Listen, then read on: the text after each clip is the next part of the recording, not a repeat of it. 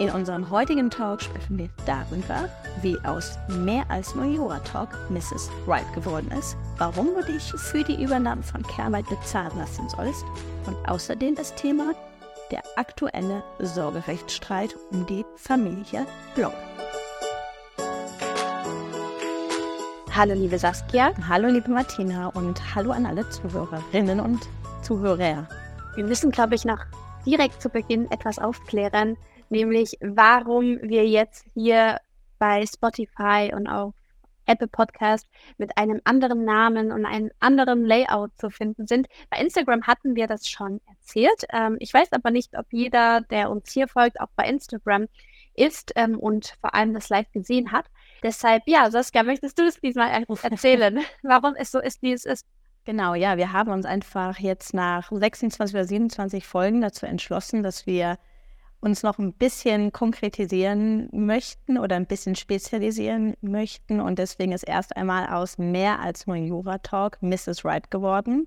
Und ja, wir haben auch ein knalligeres Layout gewählt, etwas weiblicher tatsächlich, weil wir sagen, wir sind zwei Frauen, die ähm, ja mitten im Leben stehen, was zu berichten haben als Statement und ähm, ja, uns letzten Endes damit identifizieren konnten, wie wir es dann gewählt haben. Ja, ich denke auch, dass wir uns inzwischen ganz gut gefunden haben. Also nicht nur wir beide als Podcast-Partnerinnen, dass wir jetzt wissen, worüber wir genau sprechen möchten. Denn zu Beginn war klar, wir möchten über mehr als nur Jura sprechen gemeinsam. Aber in welche Richtung es geht, das haben wir immer sehr offen gelassen, haben unsere Themen auch immer sehr weit offen gelassen, eben, ähm, ohne uns genau festzulegen. Und ähm, haben dann aber sehr viel Resonanz bekommen von unseren weiblichen Zuhörerinnen ich würde sagen fast überwiegend, äh, in den Kommentaren habe ich dann mal gelesen, dass wir ohnehin, also von den männlichen Zuhörern, dass wir, dass es nicht so immer was für sie ist, äh, weil wir eben sehr viel über weibliche Themen sprechen. Ich meine, wer uns äh, gern zuhört, der ist eingeladen, egal welchen Geschlecht. Aber ich denke, dass ich mit unseren Themen hier weit überwiegend Frauen und zwar gut informierte Powerfrauen wiederfinden und deshalb möchten wir uns mit diesem Podcast noch mehr auf unsere Zuhörerinnen äh, da einlassen und ähm, noch mehr für sie diesen Podcast prägen. Genau. Und wir, ja, wir sprechen ja auch in unserem Podcast oft darüber, wir stehen eben dazu, dass wir zwei Frauen sind, die sich gerne weiterbilden, die gerne über brandaktuelle Themen sprechen, aber wir haben auch eben noch ein anderes Leben, wo uns auch andere Dinge beschäftigen, wo manche dann sagen würden, ach, das ist aber sehr oberflächlich gerade. Und deswegen, das ist einfach nochmal, dass wir gesagt haben, es gibt uns eine größere ja, oder es hilft uns doch mal auch, um, uns zu positionieren letzten Endes. Ja, definitiv. Und man muss sich nicht so rechtfertigen, wenn man dann wirklich etwas genommen hat, was wirklich jetzt gerade, wir hatten auch so die Themen Fashion und so weiter. Und da muss man sich nicht so groß rechtfertigen, weil man weiß, ohnehin die Zuhörerinnen mögen das, die wollen das. Wir haben hier eure Nachrichten gelesen, eure Kommentare, wissen, wer ihr seid, wer wir jetzt aber auch als Podcast-Partnerinnen einfach sind. Und ähm, Mrs. Wright trifft es, glaube ich, ganz gut. Frau richtig sozusagen. ähm, wir sind keine notorischen Besserwisser Zuhörerinnen lassen natürlich auch gern immer andere Meinungen zu. Aber ich glaube, das spiegelt auch ganz gut das Bild wieder von unserer Zuhörerin, die wir uns so vorstellen. Genau, und vielleicht auch ganz passend dazu. Also ich habe jetzt auch in den letzten Tagen wirklich nochmal viele Komplimente bekommen, dass unser Podcast auch ähm, etwas ist, was man sehr leicht konsumieren kann. Das ist uns ja eben auch wichtig, dass wir jetzt nicht hier Wert darauf legen, dass wir sagen, wir sprechen jetzt hier hochgestochen oder ähm, so, dass wir, wir haben ja auch eine spezielle Sprache als Juristen, dass wir immer nur mhm. ähm, ja wirklich ganz hundertprozentig auf die Wortwahl achten, sondern auch frei reden möchten. Und ich habe oder auch heute noch mal eine Nachricht bekommen von einer Juristin, die eben geschrieben hat, dass wir zwei Powerfrauen sind und große Vorbilder. Und sie selber war oder ist auch Juristin und uns darum gebeten hat, dass wir bitte weiter mit dem machen sollen, was wir machen. Und ja, das ist einfach natürlich auch ein tolles Feedback und da freuen wir uns auch drüber, dass sich dann eben solche anderen tollen Frauen, ähm, die viel geleistet haben, auch damit identifizieren können. Ja, also tatsächlich. Und ich, ich weiß nicht, wer genau zu deiner Followerschaft gehört. Bei mir ist es aber auch so, dass ich viele Mamas mit im Podcast habe, die sich aber sehr fürs Recht interessieren. Ich habe viele Lehrerinnen, Polizeibeamtinnen, natürlich auch Juristinnen, aber auch Geschäftsführerinnen oder Filialleiterinnen. Also all das sind Frauen, von denen ich bereits Feedback bekommen habe. Und von daher denke ich, haben wir uns hier ganz gut zusammengefunden. Ich weiß noch, ich habe, als ich selbst in Elternzeit war, einen Podcast gesucht. Und ich wollte schon etwas, was so mit Jura zu tun hat.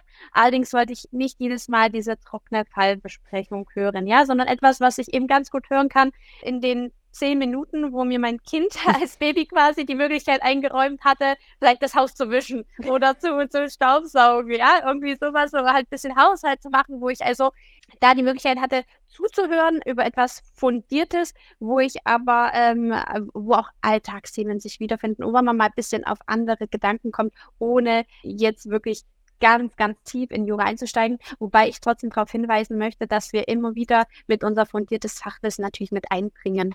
Ja, definitiv. Man muss ja auch sagen, dass sich ja auch juristische Themen im Alltag dann doch viel häufiger wiederfinden, als man sich das vielleicht erstmal so vorstellen mag, sondern das Leben ja rund um uns herum, wir kommen später auch nochmal darauf, hier in Deutschland gerade der aktuelle Blockfall, was wieder sowohl im strafrechtlichen als auch im familienrechtlichen Bezug hat. Also wir haben immer wieder Überschneidungspunkte, über die wir dann, ja, oder auch durch unseren Alltag allein, ne, wenn wir über unseren Alltag sprechen und dann da naturgemäß mit Fällen konfrontiert sind, ähm, die vielleicht auch mal lohnenswert sind, hier zu berichten, insoweit wir berichten dürfen natürlich und dann einfach auch Gesprächsstoff bieten. Und das, was du gerade gesagt hast, bei mir sind es natürlich auch, ich glaube eigentlich überwiegend Frauen, die mir folgen, natürlich auch ein paar Männer, aber wirklich der Großteil ist weiblich und auch da diese Überschneidung immer, dass man als Mama ja diesen, den Alltag dann nochmal ähm, irgendwie bewältigt bekommen muss.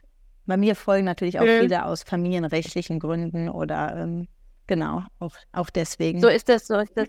Und mir wiederum aus den strafrechtlichen ja. Gründen, und das verknüpfen wir ganz gut zusammen, denke ich. Und äh, wie du sagst, äh, Jura ist allgegenwärtig und ein großes Thema für uns beide. Es ist, denke ich mal, auch äh, Legal Communication, also letztendlich ähm, äh, Rechtssprache für Laien, für juristische Laien mitunter auch mit verständlich näher zu bringen was daran liegt, dass eben Jura allgegenwärtig ist, von jedem verstanden werden sollte, den es betrifft. Leider ist es nicht immer so, weil das Recht auch sehr kompliziert ist und ich denke, das findet sich auch ganz gut in unseren beiden Profilen wieder auf Instagram, dass wir versuchen, diese Themen aufzubereiten und zwar für, für, für jedermann verständlich, aber dennoch äh, richtig. Das ist auch mit unser großes ähm, Ziel. Ja, da sagst du auch gerade was, wo ich gestern ähm, ein ja wieder sehr augenöffnendes Gespräch hatte tatsächlich, wo es eben darum ging, dass ein Ehevertrag beispielsweise in der Vergangenheit unterschrieben wurde und es kam letzten Endes zur Scheidung. Und dann wurde mir gesagt, ich wusste gar nicht, dass der Ehevertrag in dem Fall zu meinem Vorteil war.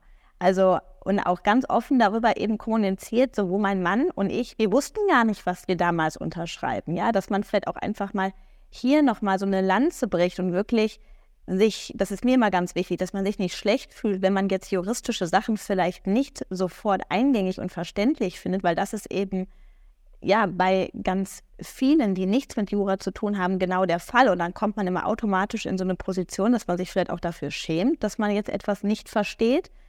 Ich sage das natürlich jetzt aus meiner Sicht, wenn man dann beim Notar sitzt und so einen Ehevertrag unterschreibt, möchte man jetzt vielleicht nicht, wenn der vorgelesen wird, an jeder zweiten Stelle sagen, Moment mal, können Sie da mal bitte ein Praxisbeispiel zu machen?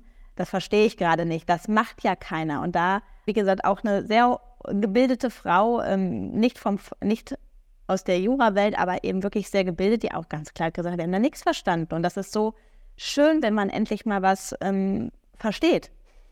Ja, definitiv. Und das möchte ich aber nochmal auch mit hervorheben. Auch als Jurist kennt man nicht jedes Gesetz Nein. und jede einzelne Rechtsprechung. Wir lernen als Jurist unser Handwerkszeug. Wir wissen, wie man ein Gesetz anwendet ähm, und auf einen Sachverhalt eben anwendet. Also man muss sich deshalb keineswegs schämen als juristischer Laie, wenn man etwas schlichtweg nicht wusste. Also man ähm, muss auch da als Juristin, die im Berufsleben angekommen ist, nicht alles wissen, sondern hat das juristische Handwerkszeug erlernt. Das kann man dann anwenden und äh, muss sich da keineswegs schämen, wenn man nicht alles äh, sofort weiß. Mir ging es zum Beispiel auch so bei der Staatsanwaltschaft. Da war ich am Anfang ein bisschen desillusioniert. Ich dachte, okay, jetzt habe ich mein Examen erfolgreich abgeschlossen. Jetzt weiß ich eigentlich alles, was ich brauche. Und ich bin ganz schön geschwommen in meinen ersten Wochen bei der Staatsanwaltschaft. Also da haben mir dann auch Polizeibeamte sehr viel geholfen, die mir da im vielen voraus waren durch ihre Praxis. Damit möchte ich nur zeigen, sowohl für juristische Laien, man kann nicht alles wissen und auch für Juristinnen, die neu im Berufsleben angekommen sind. Man muss sich eben erstmal einfinden und einarbeiten. Das ist vollkommen normal. Ja, was du gerade auch sagst, vielleicht, dass man da wirklich nochmal die Vorstellung der Menschen gerade rückt. Auch im Familienrecht. Das Familienrecht ist wirklich, wenn überhaupt, im Studium und im Examen minimal relevant. Ja, das bedeutet, definitiv. Das hat man vorher ja einfach noch nicht gehabt und man muss sich da wirklich einarbeiten. Natürlich kann man, wie du gerade gesagt hast, Recht, Anwendung, ich kann ein Gesetz lesen, aber ich, das war nicht mein Metier im Studium. Ich habe das so gesehen nicht gelernt. Und da ist auch immer so eine wirklich falsche Vorstellung, wenn man zum Beispiel auch irgendwo essen ist und dann, ach, du, du bist ja Anwältin, dann ähm, erzähle ich dir mal eben kurz meinen Mietrechtsfall. Und diese Erwartungshaltung, dass ich mal eben kurz die Rechtsprechung im Mietrecht wissen würde, das finde ich dann doch manchmal erstaunlich, nennen wir das so. Wir haben ein Handwerkszeug gelernt, hast du schön formuliert, und müssen das anwenden aber wir kennen nicht alles auswendig. Auch wenn wir uns auch hier auf unsere Sachen vorbereiten und hier beispielsweise ein Fall ist, der nicht in unserem Alltag uns jeden Tag begegnet, bereiten wir uns vor. So ist es. Das erstmal zur, eigentlich wollten wir es ganz kurz halten, Begründung, warum wir jetzt Mrs. Wright sind. Jetzt haben wir es ganz ausführlich erklärt. Das ist vielleicht auch nochmal sehr gut für diejenigen, die vielleicht etwas neuer in unserem Podcast sind, denn tatsächlich wachsen wir Woche für Woche. Im Übrigen genauso wie dein Instagram-Profil, welches ja gerade riesengroße Sprünge macht, äh, weil du, äh, ich glaube, du hast äh, ein, zwei Reels, die viral gegangen sind, oder? Ja, tatsächlich. Ich hatte zwei Reels, die in den vergangenen Tagen mehrfach geklickt wurden. Und da habe ich über den Familienunterhalt gesprochen bei 1360 BGB. Und ja, das hat auf jeden Fall offensichtlich ähm, ein paar Leute angezogen. Und da haben wir, glaube ich, auch schon mal in unserem Podcast drüber gesprochen, dass ähm, Instagram einfach wirklich verdammt viel Arbeit ist und man sich da heute im Jahr 2024 definitiv nicht einfach hinstellen kann und sagen kann, ich mache mal ein paar schöne Fotos, sondern das ist wirklich auch ja schwierig, da mit einem irgendeinem gewissen Content auch durchzugreifen.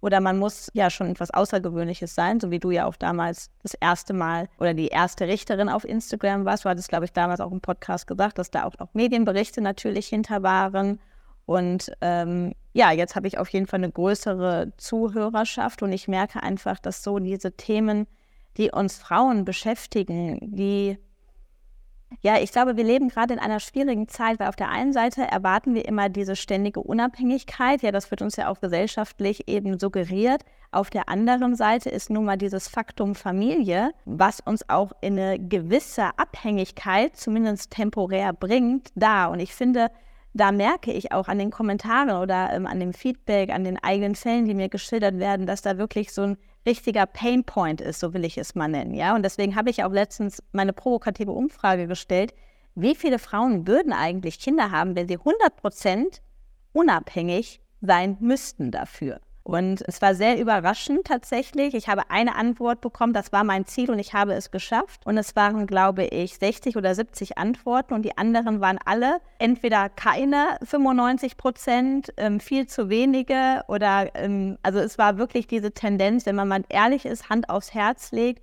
gerade beispielsweise auch bei uns Juristen, wir studieren so lange, wir müssen uns erstmal auch im Beruf einen Einstieg irgendwie haben. Und wenn wir dann sofort wieder da rausgehen würden, das ist teilweise auch gar nicht zu stemmen. Und ich merke irgendwie ja, dass das gerade so ein Punkt ist, den ich getroffen habe auch und ähm, der Zahn der Zeit es leicht war. Ja, durchaus. Da muss ich dir vollkommen recht geben. Es ist natürlich schon so, dass ähm, Familie ein Kompromiss ist, kann nicht sich jeder gleichermaßen verwirklichen, vor allem nicht im Hinblick auf die Karriere in einer Familie, weil einfach ein drittes Lebewesen dazu kommt, ein oder ja oder viertes, fünftes, je nachdem, wie man es gern handhabt oder noch mehr. Das heißt, in der Karriere kann sich eben nicht jeder gleichermaßen dann verwirklichen. Es ist aber keineswegs so, dass es dann immer die Frau treffen muss, die dann äh, auf ihre Karriere verzichtet. Und wenn sie es dann macht, dann ist es eben gut, wenn sie sich ihrer Rechte bewusst ist. Und zwar, dass es dann nicht heißt, naja, du bist doch die ganze Zeit zu Hause, hast quasi Freizeit und ich bringe das Geld nach Hause als anderer und deshalb musst du sozusagen dann auf deinen Unterhaltsanspruch möglicherweise verzichten oder sich nicht bezahlen lassen dafür. Von daher finde ich, dass dein Plädoyer da wirklich den Zeit, äh, äh, den Zahn der Zeit so rum getroffen hat und stimme dir da vollumfänglich zu. Ja, und auch es ist auch nicht fordernd oder unverschämt, wenn man das macht. Ich glaube, da wirklich nochmal so ein bisschen zurück auf diesen Gedanken, dass wir ja eigentlich ein Team sind, gerade wenn wir Familie haben. Ja, also im Unternehmen wird immer Teamfähigkeit gefordert. Wir machen Fortbildungen dazu. Du musst ein Teamplayer sein, aber du musst ja nirgends so ein extremer Teamplayer sein wie beim Thema Familie. Und ähm, wenn du dann da hinterher sitzt und auch nicht oft mit deinem Partner darüber reden kannst und sagen kannst, hör mal zu, wir haben beide die gleiche Zeit zur Verfügung. Ich bin bereit, gewisse Opfer zu bringen, aber dann muss auch dann einfach eine Kompensation stattfinden. Und was ich so erschreckend finde, ist, dass diese Gespräche ganz oft nicht geführt werden und ich wirklich teilweise Nachrichten kriege, die, äh, wenn du eine Nachricht bekommst, dann liest du sie ja auch. Und es sind wirklich Nachrichten dabei, die Seiten langsam, man kann ja immer nur einen einen gewissen Abschnitt schreiben, ne? aber dann irgendwie drei oder vier davon dahinter, die dann ankommen und wo dann Fälle geschildert werden, die äh, dramatisch sind, wirklich dramatisch, wo sich dann ja darauf verlassen wurde eben und dass man dann auch irgendwann in so einer gewissen Klemme war oder in einer, in einer Zwickmühle, dass ich da gar nicht mehr rauskam aus dieser Situation. Ne? Ich habe meinen Job aufgegeben, ich hatte kein Einkommen mehr, ich habe dann hinterher sogar noch das dritte Kind bekommen und war eben komplett abhängig, musste nach jedem Cent fragen. Und da gab es eben nicht die Bereitschaft zu dem, wir teilen. So, und was das mit den Menschen macht, da muss ich sagen, das hat mich auch jetzt nochmal durch dieses Video, durch das Feedback wirklich, wirklich erschrocken. Also ich weiß natürlich, dass es so ist, aber je mehr, jeder Fall ist neu, jeder Fall ist anders und wenn sich das dann nochmal so häuft, dann macht das ist es wirklich erschreckend. Es ist noch längst nicht so, noch längst nicht. Ich habe das auch bei LinkedIn gepostet und da LinkedIn ist ja sowieso immer ein bisschen elitärer als Instagram, würde ich mal sagen. Ja, und da muss ich auch sagen, sind, ist auch der Ton meiner Meinung nach ein ganz anderer. Ich habe zum Beispiel, oh, das könnte ich übrigens auch erzählen gleich noch, einen Kommentar Bin bekommen. Mhm. Ähm, was ich aber sagen wollte, da wird dann gesagt, ach, wieso? Ich gehe doch davon aus, dass das so ist. Also das ist doch eigentlich normal, das sollte doch in unserer heutigen Zeit normal sein, dass man so denkt, ja, oder beispielsweise wenigstens dieses gemeinsame Konto, was ja immer, wir zahlen unser Geld komplett auf ein gemeinsames Konto. Das ist ja so das, was bei vielen, die schon fortschrittlich sind, gelebt wird, ja. Und das wird dann als Regelfall dargestellt und das ist faktisch definitiv kein Regelfall. Auf gar keinen Fall, sondern es ist wirklich noch ganz oft dieses Meins und Deins, was ja juristisch in der Zugewinngemeinschaft auch richtig ist, aber da eben das Umdenken, wenn Familie da ist und wenn einer zurücktritt oder nicht die gleichen Möglichkeiten hat, das ist meiner Meinung nach ganz wichtig. Ich habe übrigens einen sehr interessanten Kommentar von einem, ich sage es jetzt hier einfach mal so, weißen Mann bekommen, wie man das, wie man das so schön nennt. Und den lese ich auf jeden Fall einmal vor finde ich es natürlich nicht so schnell. Okay, ich weiß gar nicht, ob ich das schon gelöscht habe. Du kannst es ja inhaltlich ja. ansonsten. Es ging auf jeden Fall darum, dass das ein bisschen angeprangert wurde, so nach dem Motto, ja, ob das denn auch, ob es denn da auch zu Rechtsprechung geben würde oder ob das nur meine Auslegung des Gesetzes sei. Und dann habe ich gesagt, natürlich, in der Realität ist es jetzt nicht so, dass im Rahmen des Familienunterhalts dann der Ehepartner den anderen Ehepartner verklagt. Ja, in der Sekunde, wo das passiert, ist die Ehe am Ende und dann befinden wir uns einfach auch schon im Bereich der Trennung und ähm, Scheidung.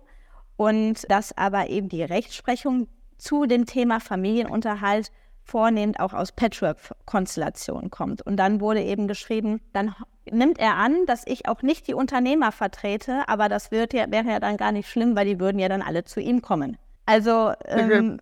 wo ich gedacht habe, das ist so übergriffig auch. Ähm, und wahrscheinlich habe ich da auch einen Triggerpunkt getroffen. Ich wollte jetzt nicht darunter schreiben. Ich nehme an, Ihre Frau kriegt keinen Familienunterhalt. Ja, das trifft natürlich auch viele. Ne? Das macht Machtgefüge am Ende kaputt. Vielleicht kannst du da auch nochmal die rechtliche Grundlage äh, dafür äh, nennen. Na natürlich äh, schulden sich Ehegatten innerhalb der Ehe Unterhalt. Kannst du da bitte den Paragraphen ja, 1360 BGB. Ach, 1360 BGB, genau. Also wer das nochmal nachschlagen möchte und um sich da nochmal sozusagen, gut, das wird jetzt keiner seinem Ehepartner wahrscheinlich so vorhalten. Schau mal, dieser Paragraph hier. Aber es ist gut zu wissen, man hat tatsächlich auch einen rechtlichen Anspruch darauf, nämlich die Ehegatten sind einander verpflichtet, durch ihre Arbeit und mit ihrem Vermögen die Familie angemessen zu unterhalten. Ist einem Ehegatten die Haushaltsführung überlassen, so erfüllt er seine Verpflichtung, durch Arbeit zum Unterhalt der Familie beizutragen, in der Regel durch die Führung des Haushalts. Ja, also da sieht man auch nochmal, äh, dass es keine Obliegenheit ist des anderen Partners, der dann arbeiten geht, mal dem anderen Teil da etwas zu überlassen. Der andere ist kein Bittsteller, sondern es ist sein rechtlicher Anspruch, da angemessenen Unterhalt zu bekommen. Genau, und auch einfach, dass man hier nochmal sieht, der Gesetzgeber geht eben davon aus, dass die Arbeit zu Hause genauso viel wert ist wie die Erwerbstätigkeit. Das ist die finale Aussage eben davon. Und die Fassung ist, wie gesagt, natürlich auch schon älter und es gilt nicht nur, wenn einer vollständig die Haushaltsführung übernimmt, sondern Familienunterhalt lässt sich eben auch berechnen für ein Teilzeitmodell. Die Berechnungen sind komplex, ja, und auch hinterher ähm, muss ich jetzt wirklich in Geld auszahlen oder sogar vielleicht sind nur Naturalien geschuldet. Ich habe ja gerade schon gesagt, es gibt in diesem Fall keine Rechtsprechung, ja. Das ist alles etwas, wo man ähm, wahrscheinlich diskutieren kann und dann vielleicht das mal durchklagen müsste, um dann zu gucken, was bei rauskommt, ja. Aber einfach dieser Grundgedanke, der eben dahinter steht, den zu implementieren in der eigenen Beziehung, das ist ja eigentlich das Wording, was auch dahinter steht. Und ähm, ja, genau, dass man das einfach. Ja, macht. wir möchten auch nicht natürlich dazu veranlassen, dass er seinen Ehepartner ver, ver, ver, ver Rechtsanwalt zu Hause antrifft und sagt, hier Freundchen, sondern dass man einfach da selbstbewusster wird, sich nicht da in eine Ecke drängen lässt durch Selbstverständlichkeiten, die sich im Rahmen der Beziehung entwickeln, sondern dass man da durchaus das Selbstbewusstsein hat und dafür sensibilisiert wird. Das ist eigentlich das äh, mhm. Normale, ja. Und man darf etwas nicht vergessen, gerade bei Frauen, die sich doch entscheiden, zu Hause zu bleiben. Und du hast mir nicht erzählt, dass auch wohl wieder ein Trend dahingehend ist, dass tatsächlich Frauen auch gerne mitunter zu Hause bleiben und mhm. Hausfrauen sind. Alles vollkommen legitim, wenn man das so möchte. Aber bitte eines muss einem bewusst sein. Je länger man sich in dieser man sich vom Arbeitsmarkt letztendlich entfernt, umso schwieriger wird natürlich der Einstieg. Für einen persönlich ähm, ist die Hürde dann natürlich größer, sich dann zu bewerben. Die eigenen Kenntnisse und Fähigkeiten im erlernten Beruf nehmen natürlich ab und auch für den Arbeitgeber als solches wird man natürlich dann wahrscheinlich weniger attraktiv sein als jemand, der schon x Jahre Berufserfahrung hat. Dessen muss man sich einfach bewusst werden und das dann gegen, äh, ja, das alles dann abwägen für sich. Ja, ich glaube auch, einfach da ein Bewusstsein schaffen, dass man auch hier neben einer rechtlichen Verpflichtung gibt es natürlich auch eine moralische Verpflichtung, dass man den anderen einfach ja in die Pflicht nimmt, sich nicht dafür schlecht fühlt, sich für das entsprechende Familienmodell eben entscheidet, was man leben möchte, wie du gerade gesagt hast, aber sich auch jeglicher Konsequenzen in jeder Hinsicht dann auch bewusst ist. Das ist, glaube ich, das, ähm, ja, dass man hinterher nicht sagen kann, wusste ich doch alles nicht. Genau. Ja, ansonsten eigentlich wollten wir heute über was ganz anderes sprechen. Jetzt haben wir nur noch wenige Minuten, die uns verbleiben. Ich wollte noch erzählen, dass ich äh, nach wie vor in Miami bin. Ich war kurz noch auf den Bahamas. Warum ich das erzähle, ist, dass wir ja letzte Woche über meine, meinen Schockmoment äh, am Neujahr in Miami gesprochen haben. Ja. Was ich und rückwirkend habe ich dann erfahren, dass dass dieser Polizeieinsatz wohl auch in Deutschland Wellen geschlagen hat. Und zwar, weil ein Alien Anlass dazu gegeben haben soll, letztendlich dieses Einkaufscenter da zu evakuieren. Also vielleicht für die, die letzte Folge nicht zugehört haben, ich habe davon erzählt, wie wir Neujahr in Miami in einem Einkaufscenter waren. Das ist dann evakuiert worden. Es war ganz, ganz viel äh, Polizeipräsenz anwesend und dann äh, letztendlich, was ich dann gesehen habe, Gruppierungen, die sich eben gegenseitig angegangen sind. Also eine Schlägerei habe ich beobachtet und meine Schwester sandte mir dann einen Artikel zu von TAF beispielsweise, wonach sich in diesem Einkaufscenter ein Alien befunden haben soll. Ich weiß nicht, hast du das auch gehört, Saskia? Hast, ist dir das auch soweit bekannt? Ich habe es tatsächlich durch dich dann letzten Endes erfahren und ja. dann auch mal gegoogelt. Und eigentlich wollte ich dich ja die ganze Zeit fragen, hast du das Alien jetzt gesehen und hast du es nur nicht gesagt, oder? Nein, also ich, tatsächlich, ich hätte es erzählt, wenn ich ein Alien gesehen hätte. Das hätte ich dann schon berichtenswert empfunden. Ähm, ich finde es wirklich äh, erschreckend, wie man dann auf die Idee kommt, da Verschwörungstheorien hierauf zu gründen, anstatt sich zu fragen, wie es denn sein kann, dass so viel Steuergelder hier und äh, letztendlich Polizeikräfte dafür verschwendet werden, dass sich zwei jugendliche Banden hier schlagen. Also ich habe das ja gesehen, das war ein Hin und Her über Stunden hinweg, ein äh, Katz-und-Maus-Spiel. Letztendlich äh, habe ich ja schon erzählt, wir haben alles vom 42. Stock aus betrachtet. Es ist alles sehr schachbrettartig hier aufgebaut und man hat gesehen, wie die Polizei immer wieder diese Jugendlichen verscheucht und die sich dann einfach an einer anderen Stelle wieder schlagen. Ja, und äh, natürlich es hatte nicht, jetzt nicht jeder so einen Blick darauf gehabt wie ich. Allerdings haben es die, die Polizei hat es hier kommuniziert, auch die öffentliche Berichterstattung hat es dementsprechend kommuniziert, warum da bei TikTok und Co. dann auf einmal jemand auf die Idee kommt, irgendwo in einem Schatten ein mögliches Alien zu sehen. Also das war der Grund, man hat dann einen Schatten gesehen, äh, mhm. der dann wohl einem Alien irgendwie ähnlich sah. So. Und ja, das, äh, das fand ich dann halt eher erschreckend ähm, und, und schade, dass man sich dann vielleicht nicht auf die eigentliche Debatte konzentriert. Wie kann es denn sein, dass äh, sozusagen so zwei jugendliche Gruppierungen hier mitten in der Stadt einen derartigen Einsatz erst auslösen? Ja, und auch dieses Aufsehen, was ja dann wirklich erregt wurde, das ist Wahnsinn. Also ich habe das ist jetzt hier bei uns gerade, sind es dann die Bauern, die natürlich demonstrieren, die alles die ganze Stadt lahmlegen oder Proteste sind ja weitestgehend nicht so weit ausgeschritten, dass es starke Beeinträchtigungen gab. Aber ja, bei euch war es dann halt der Polizeieinsatz, der alles zum Stillstand gebracht hat. Genau. Ähm, und in Deutschland hat aber ein Fall nochmal mit Wellen geschlagen, welcher unserer beiden Kernkompetenzen hier ganz gut verknüpft, und zwar das Strafrecht und das Familienrecht. Du hattest es eingangs schon erwähnt. Es geht um den Fall der Steakhouse-Erbin Christina Block. Wir können es jetzt nur anschneiden und haben für die nächste Folge einen Spezialgast eingeladen, mit dem wir dann vertieft darüber sprechen wollen. Aber Saskia, führ uns doch mal bitte kurz in das Thema ein. Genau. Ja, wie du gerade gesagt hast, es geht eben um die Steakhouse Erwin Block, die mit einem Herrn H, mit dem Vater, vier Kinder hat und zwei große Kinder. Von den großen Kindern lebt ein Kind bei der Mutter in Hamburg und ein Kind in Dänemark. Und dann haben die noch zwei weitere kleinere Kinder.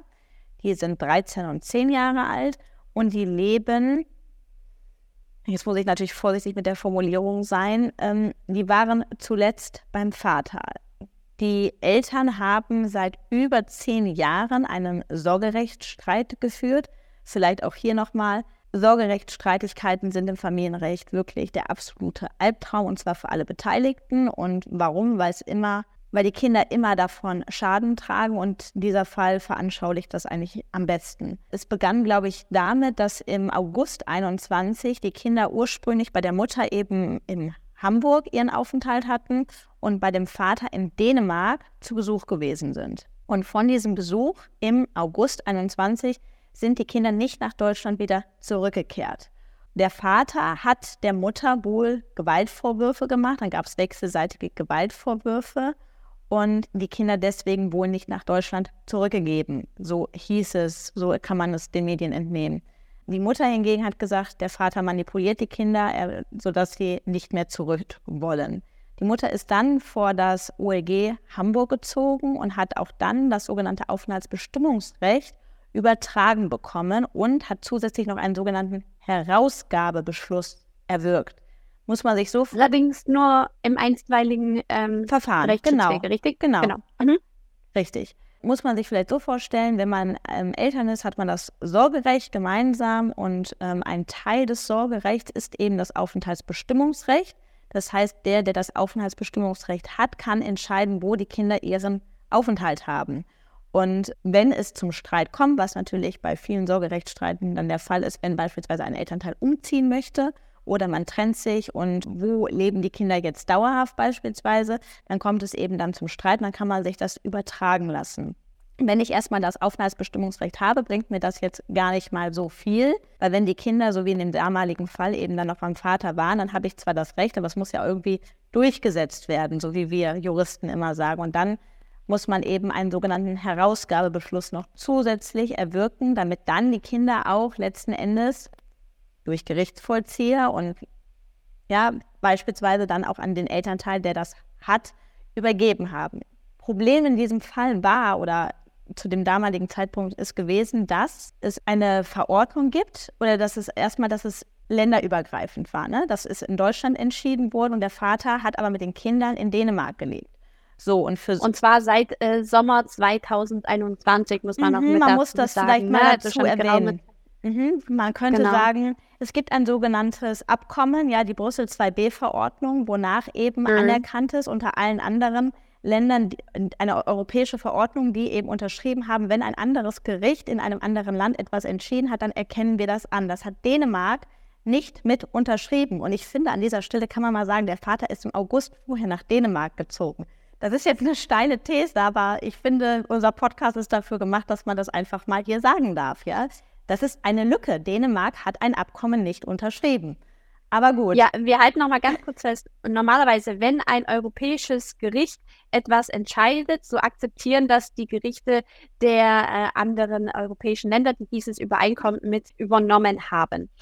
Anders jedoch die Rechtslage in Dänemark. Denn Dänemark hat dieses Übereinkommen nicht übernommen. Bedeutet, dass Dänemark sich nicht verpflichtet hat, andere europäische Entscheidungen zu akzeptieren. Das heißt, dass Dänemark nicht akzeptieren muss, dass das OLG Hamburg bereits entschieden hat, dass die Kinder zur Kindesmutter zurück müssen. Genau.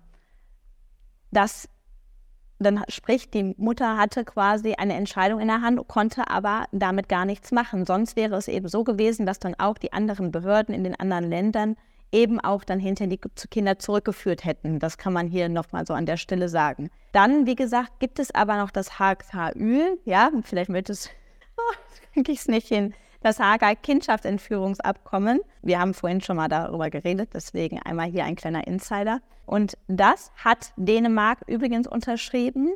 Und das ist eben dazu da, dass wenn ein Kind aus dem Urlaubsort nicht zurückgebracht wird oder eben in ein anderes Land entführt wird, ja, dass man da einen Antrag stellen kann und dass diese Kinder dann eben zurückgeführt werden. Das hat Dänemark tatsächlich unterschrieben, aber hier hat Dänemark dann entschieden, dass die Kinder nicht zurückgeführt werden. Ja, schlussendlich gab es sozusagen seit August 21 bis zu diesem Dezember zweieinhalb Jahre wo die Kinder nach einem Urlaubsaufenthalt nicht mehr zurückgekehrt sind. Und dann letzten Endes in der Silvesternacht, vielleicht möchtest du da jetzt einmal übernehmen. Genau, in der Silvesternacht ist es dann dazu gekommen, dass die Kinder vom Kindesvater letztendlich ja wegverbracht worden sind. Es, es war dann wohl, so hat man das in den Medien entnehmen können, eher überfallartig, dass die Kinder dann letztendlich von fremden Personen in ein Fahrzeug gezerrt worden sind und ähm, über die Grenze nach Deutschland verbracht worden sind. Sie waren dann zuletzt bei der Kindesmutter, was dazu geführt hat, dass jetzt, äh, ich glaube, seitens der dänischen Strafverfolgungsbehörden da ein äh, Strafverfahren gegen die Kindesmutter wegen Kindesentziehung eingeleitet worden ist. Und es ist wohl sogar ein europäischer Haftbefehl äh, gegen Christina Block erlassen worden. Der ist allerdings, soweit ich das jetzt verstanden habe, außer Vollzug gesetzt worden. Ähm, also grundsätzlich ist ihre Verhaftung aufgrund dieser Tat, also man legt ihr zur Last, dass sie letztendlich verantwortlich äh, gewesen sein soll für diese Kindesentführung. Und deshalb ist ein Haft Haftbefehl ihrer Verhaftung angeordnet worden. Allerdings hat ein Richter entschieden, dass dieser Haftbefehl zunächst außer Verzug gesetzt wird gegen eine Meldeauflage. Sie muss nicht inhaftiert in Untersuchungshaft kommen und inhaftiert werden, wenn sie sich regelmäßig jetzt meldet. Und brandaktuell. Heute ist dann wohl auch bei ihr durchsucht worden. Ich habe einen kurzen Artikel dazu gelesen, also bin ich äh, auf deine Ergänzung gegebenenfalls angewiesen, ja. Aber es scheint eben auch von den dänischen Strafverfolgungsbehörden im Wege der Rechtshilfe, des der Europäischen Ermittlungsanordnung, vermute ich jetzt mal, veranlasst worden zu sein, um da eben nach Beweismitteln zu suchen. Also letztendlich sieht man, sie hat, sie soll sie soll, das ist ganz wichtig, denn es gilt ja die Unschuldsvermutung. Wir wissen nicht genau, was passiert ist. Sie soll aber die Kinder wieder zu sich gebracht haben und äh, deshalb sich strafbar gemacht haben. Genau. Genau. Das sozusagen der Kurzabriss des Falls und wir möchten das in unserer nächsten Folge nochmal vertieft besprechen mit unserem Experten und Spezialgast, den wir dann mal mit eingeladen haben. Saskia, du hast erzählt, dass er bereits in einer Menge Verfahren involviert war, in denen es um die Rückführung der Kinder ging nach einer Auslandsentführung.